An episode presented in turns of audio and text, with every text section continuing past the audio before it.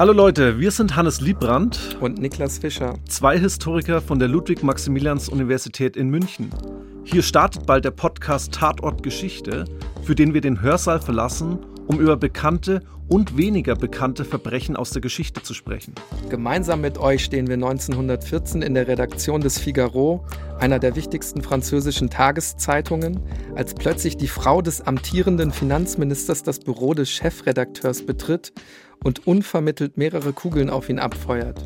Wir streifen im Jahr 1907 den Jerewanplatz im georgischen Tiflis und sind dabei, wenn eine Banditenbande unter der Führung des jungen Josef Stalin einen der blutigsten Banküberfälle der Weltgeschichte begeht. Oder wir sehen im Jahr 1919 mitten im Berliner Landwehrkanal eine Wasserleiche treiben und fragen, ob es sich dabei tatsächlich um Rosa Luxemburg handelt. Wir verlieren bei allen Fällen nie die historischen Hintergründe aus den Augen und fragen uns, was sich aus der Beschäftigung mit dem Gestern für das Heute lernen lässt.